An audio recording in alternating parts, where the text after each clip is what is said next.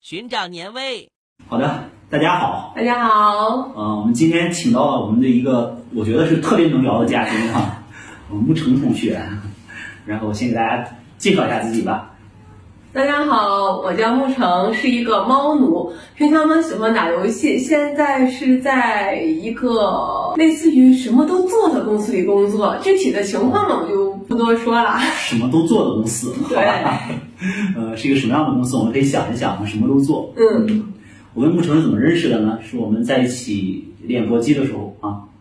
呃，严格来讲，你应该算是我的一个师妹哈、嗯，是就好。对吧？ 好，然后我们觉得特别能聊得来，为什么呢？就是平时的时候虽然接触不多，然后呢聊的时候，上课的时候说几句话也好，干嘛也好，包括自从你知道我是搞心理的之后啊，然后呢你就会有很多好奇的问题，然后乱七八糟对， 我们觉得这个过年的时候呢，我们去寻找年味儿也好，做这样的一个系列访谈也好，所谓的访谈呢，就是怎么开心，然后呢怎么能够聊的感觉到这个自由嗯啊，怎么来，所以说来请你呢来聊这些我们关于我们关注到的过年的这些话题也好，嗯或者是我们的这一些想法也好，就嗯特别想让你用你的方式啊 给我们讲一讲，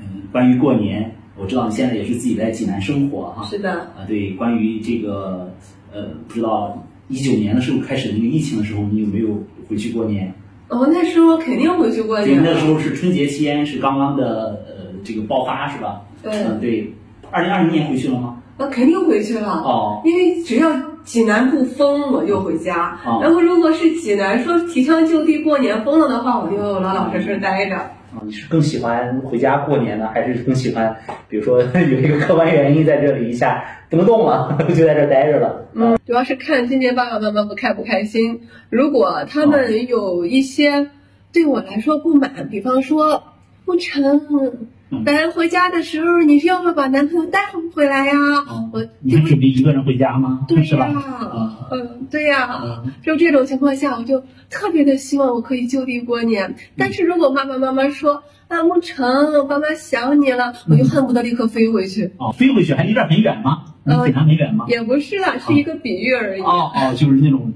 着急想要回家的那种状态和心情，是吧？对，因为家嘛是嗯每个人最温馨，已经能放下自己软弱的地方。嗯，然后一个休息，一个休整，一切都是从家开始。为什么大家都喜欢过年呢？嗯因为过年你是能把自己的所有事情都放一放，然后好好的体会一下温暖。嗯，其实你这么一说呢，我觉得特别对一个话题感兴趣啊。我们每年也几乎都会聊到去关于呃年轻人被逼婚的这个话题。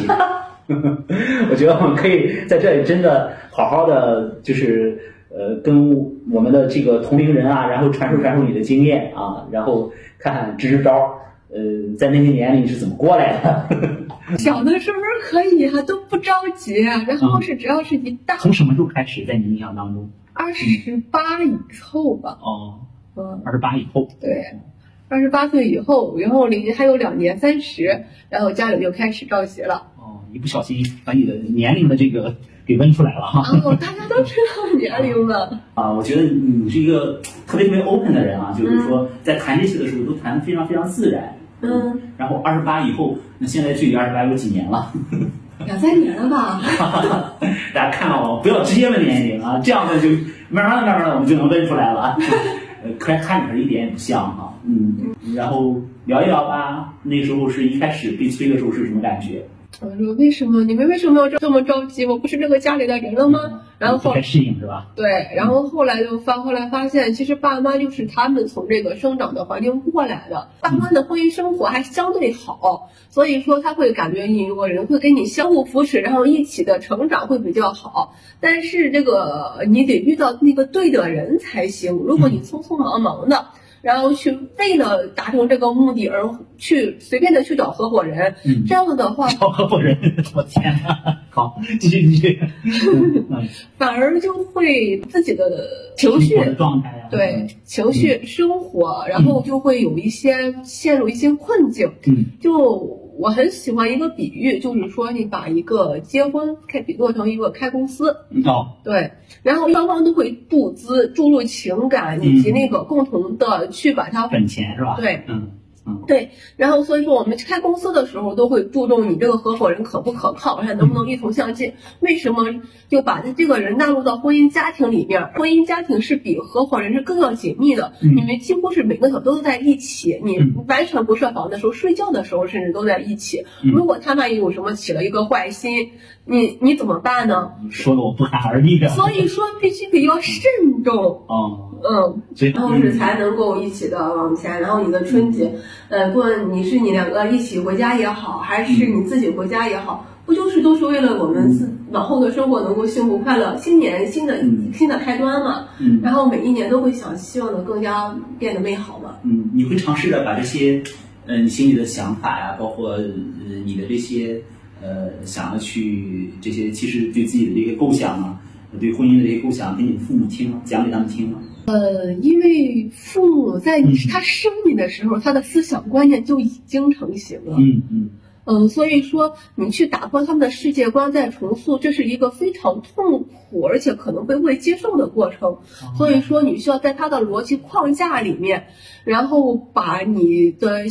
行为方式在他们的框架里边合理化。哦，就是呃，我可以这样理解吗？就是你会用他们能接受的方式，然后去和他们沟通。对，啊、我觉得这点就是就是非常非常棒的，因为其实平时在我们的工作当中，呃，会接触到的一些，呃，无论是我们说在聊天的时候也好，我们的来访者也好，他们经常就会，呃，尤其是有的人去读了一些原生家庭的、嗯关于原生家庭的一些心理学的著作也好，看了一些文章也好，嗯他们就会总觉得就是为什么父母不能理解自己，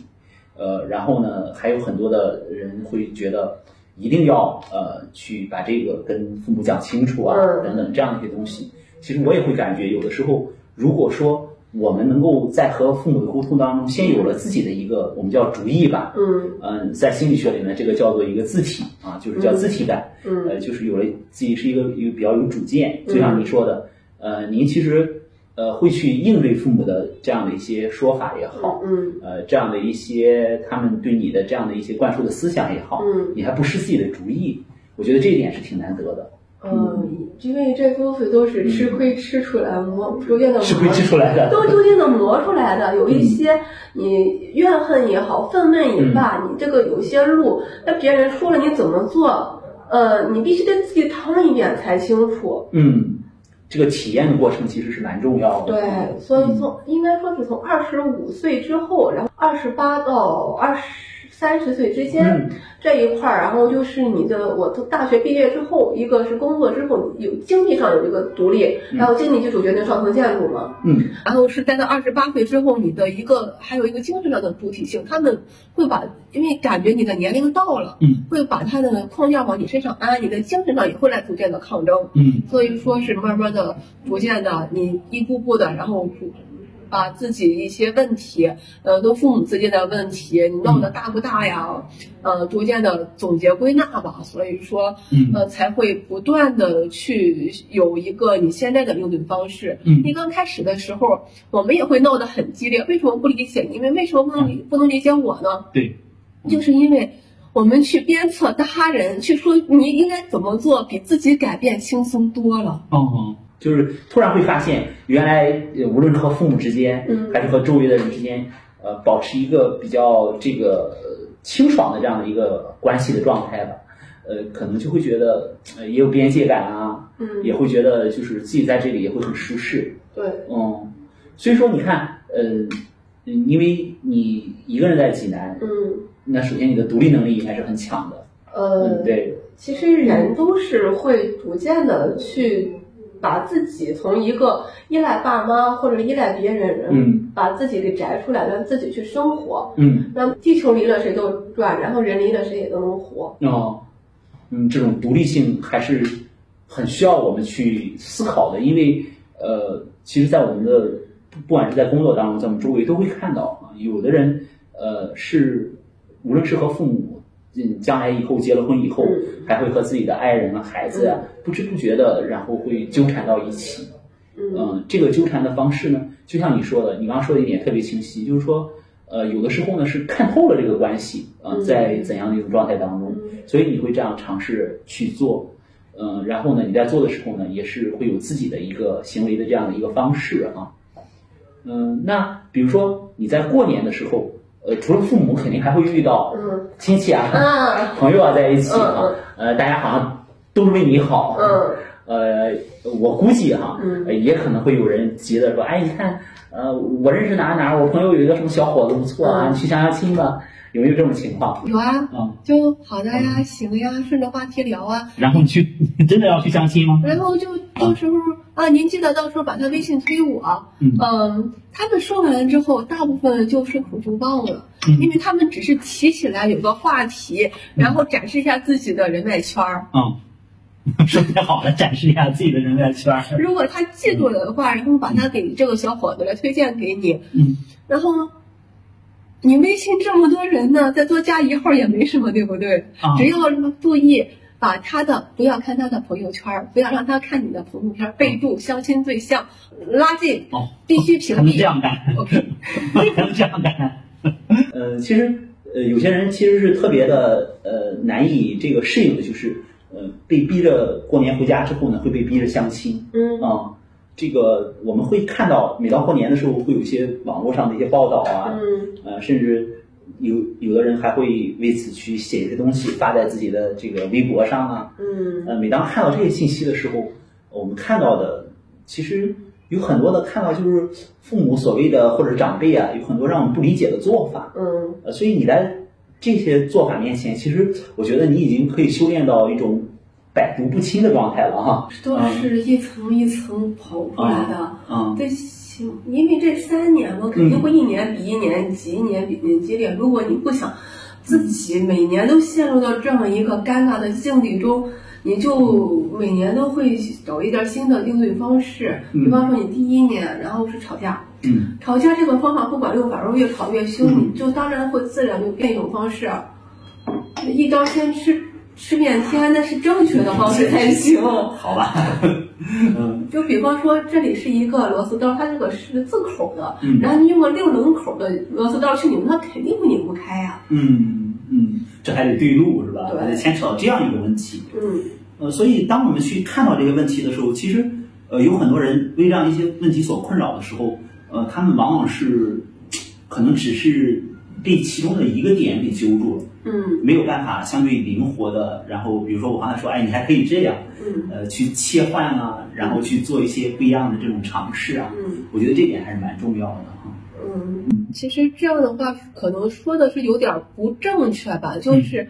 呃，你不要把你的爸妈，然后当成你的爸妈，让要求他们去无条件的去来爱你，嗯然后你去会，呃然后所有的负面情绪啊，所有的真心话，嗯然后你好伤人的、不伤人的都可以一股脑的倾泻出来。你试着把爸妈换成一个普通人，嗯然后是一个陌生人也好，同事也好，嗯然后是对你有过帮助的人也好，嗯你这样的话，你的心情会平和很多。啊，呃，或者我们可以再把这句话尝试着呃把它稍微来修饰一下，嗯就是呃你的爸妈是你的爸妈啊、嗯但是呃并不是因为你的爸妈是你的爸妈，呃然后你就要时刻呃然后接受他们所说的。呃，无论是关于你自己的生活的，还是关于你自己未来的这样的一些说法，嗯呃，有的时候，呃，他们的意见非常非常重要，呃，你可以呃从中然后去吸取很多很多的经验，嗯，嗯，但是呢，你也要有自己的主意和主见，对，呃，因为你毕竟是开始一点点的在变得独立了，是，呃，你的状态也都需要会有一个让你自己去把控的这样的一个空间，嗯呃，所以怎么去平衡，